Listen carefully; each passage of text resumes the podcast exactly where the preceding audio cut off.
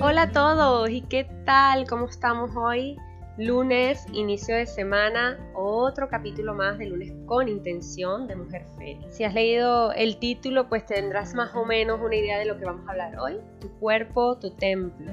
Sé que es una frase que suena un poco a cliché porque es de estas muchas que se han utilizado sin, vamos a decir, en algunas ocasiones sin ningún sentido. Y la verdad es que quisiera contarles el significado espiritual que encierra, y, espiritual y poderoso que encierra esa frase. Pero bueno, el cuerpo se ha vuelto un tema de moda. No sé si se han fijado en ello. Eh, y si hablar de cosas positivas es moda, me encantaría que fuera algo que se quedara por mucho tiempo, sobre todo para que pudiéramos profundizar y de verdad tomarnos en serio el significado real e importante que tiene nuestro cuerpo físico, ¿no? Hoy en día, pues es básicamente un debate muy, muy grande que hay en redes sociales, eh, casi que una batalla campal entre aquellos que defienden eh, que el cuerpo tiene que verse de una manera o de, u otra, ¿no? Pero bueno, creo que es evidente que hay muchas cosas cambiando, que estamos abriendo la mente, que hay que comprender que ante todo mm, somos más que el cuerpo físico y que este más allá de verse bonito o estético, encierra una labor mucho más grande, poderosa e importante, porque como bien un templo, mm, si nos referimos a un templo, nos referimos a algo sagrado, pues nuestro cuerpo es, un espacio sagrado, es el medio por el cual nosotros podemos cumplir nuestros objetivos.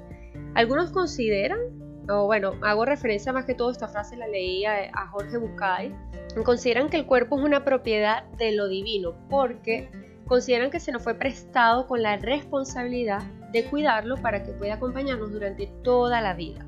Bueno, toda la vida, dependiendo de los años que vivamos, eso es nuestro toda la vida, ¿no? Entonces, están los que pasan, digamos, muchísimas horas dedicándole tiempo a esculpir su cuerpo o a cuidarlo físicamente, fisiológicamente. Están aquellos que comprenden que su cuerpo hay que moverlo, pero bueno, a lo mejor no le dedican más tiempo que el, necesario que ellos consideran para, para, mantenerlo en unas condiciones aptas. Hay quienes no, hay quienes que sencillamente consideran que esto es un tema que no tiene nada que ver con ellos y, comen y hacen cosas que, bueno, que de cierto modo irrespeta y maltrata un poco a su cuerpo. Pero bueno, sencillamente creo que en la vida hay para todo, pero también hay que tener una perspectiva más amplia y entender un poco más el tema. Creo que nadie tiene la razón o sea, a título personal. Porque la razón principal debe estar en lo que, siendo consciente a ti, te hace bien o no, te haga sentirte feliz o no. Lo que digo con esto es que sea lo que sea que hagas con tu cuerpo, necesita venir de una intención puramente positiva y amorosa hacia aquel espacio físico que se te fue dado para albergar lo más sagrado que tú tienes, que es tu alma, que es tu esencia, que es lo más puro, que eres tú. Eh, lo, verdaderamente, lo que verdaderamente tiene sentido, ¿no? Porque si tú no tuvieras esa alma, si tú no tuvieras esa esencia, eh, tu cuerpo sería como los muertos, los zombies en The Walking Dead, ¿no? Son cuerpos que no tienen esencia, no razonan, no sienten. Entonces, el cuerpo es un componente definitivamente indispensable en nuestra vida terrenal. Lo más fácil es emprender este camino, eh, digamos, de autoconocimiento sobre nuestra alma, con un cuerpo sano y fuerte. Pero para ello es súper importante que aprendamos a cuidarlo, ojo con lo que voy a decir, con respeto y madurez. El mayor problema hoy en día es, la atención, que es que la atención se va en un 99% a cómo nos vemos físicamente y olvidamos que eh, físicamente porque digamos es lo que eh, socialmente nos dice la sociedad cómo nos tenemos que ver. En vez de pensar que lo que necesitamos es un cuerpo sano, fuerte y vigoroso, para yo poder cumplirme en la vida, cumplir mi propósito de vida en esta experiencia terrenal o como un medio para yo exponer mis habilidades y mis dones al servicio del mundo, de la sociedad.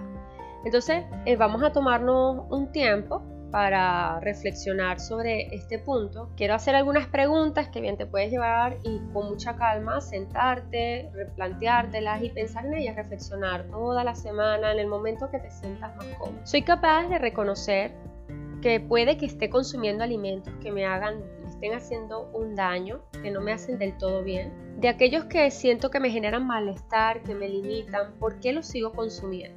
Te pongo un ejemplo. Yo soy una persona que eh, me encantan las lentejas, pero yo no me puedo comer dos platos de lentejas, tres platos de lentejas en un solo día. Vamos, que soy capaz, pero no puedo.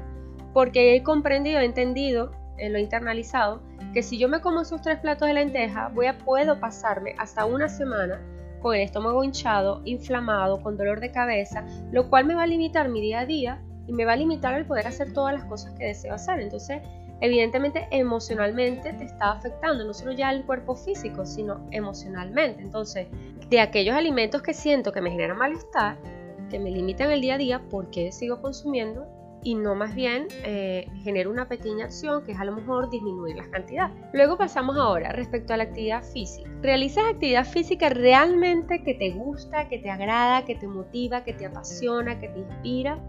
¿O más bien has elegido porque viene de una decisión de tu entorno, porque es lo que está de moda, porque es lo que me hará sentir socialmente aceptada, valerada. Es muy importante hacerte esta pregunta porque eh, muchas veces elegimos las actividades físicas que están de moda y, pues bueno, la hacemos porque hay que hacerla, pero bueno, me tengo que mover. No, si te vas a mover, sé, sincera contigo y busca algo que realmente te haga sentirte a gustito, que disfrutes. Y ahora, respecto a ese entrenamiento, ya bueno, te hago esta pregunta de qué haces y si realmente es algo que te gusta. ¿Pasas horas realizando actividad física por una razón concreta y correcta o porque realmente estás llevando tu cuerpo a un límite por tener un ideal, bien sea de belleza o porque estás buscando aceptación de tu entorno o porque es la manera como crees que te van a valorar y te van a aceptar y te van a respetar. Ojo con esto porque una cosa es un atleta que se dedica a competir y necesita entrenar durante muchas horas de toda su vida, es eso.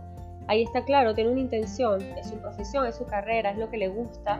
A otra muy distinta es que sin querer dedico mucho tiempo a entrenar porque necesito tener un cuerpo que me haga sentir que yo valgo, que a mí me respete y que a mí me acepte. Ojo, porque eso es una forma de maltratar y no nos damos cuenta.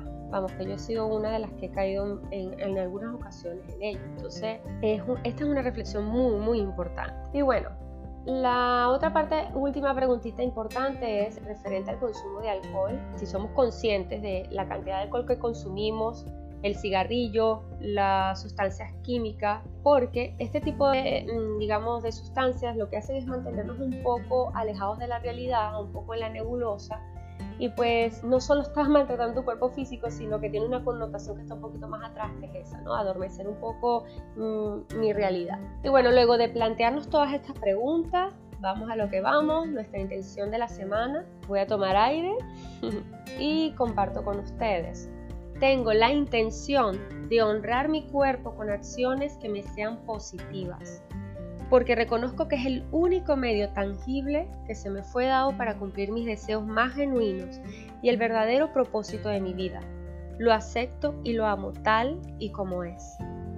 Recuerda que la intención es para que nosotros todos los días durante la semana, en el día, nos la profundicemos y meditas, pero que mm, va acompañada de pequeñas acciones. No solo te invita a la reflexión con las preguntas que te he hecho anteriormente, sino que también te cumplas, ¿no? Que es la parte donde te vas a sentir muy a gusto contigo, que detectes algo que a lo mejor sí, mira, he caído en este, en este patrón, a lo mejor puedo eh, ir poco a poco cambiando este hábito que sé que, me, me, me hace daño. Entonces, más allá de no solo repetir la intención, que es maravillosa, que es una intención para mantenerla presente, sino generar pequeñas acciones. Y luego, pues bueno, ya al finalizar, espero que tengas una semana increíble, que le des mucho cariño y mucho mimo a ese cuerpo y que bueno, que si quieres compartir tus experiencias a lo largo de la semana, recuerda que estoy en mis redes sociales y nada, que somos una gran tribu,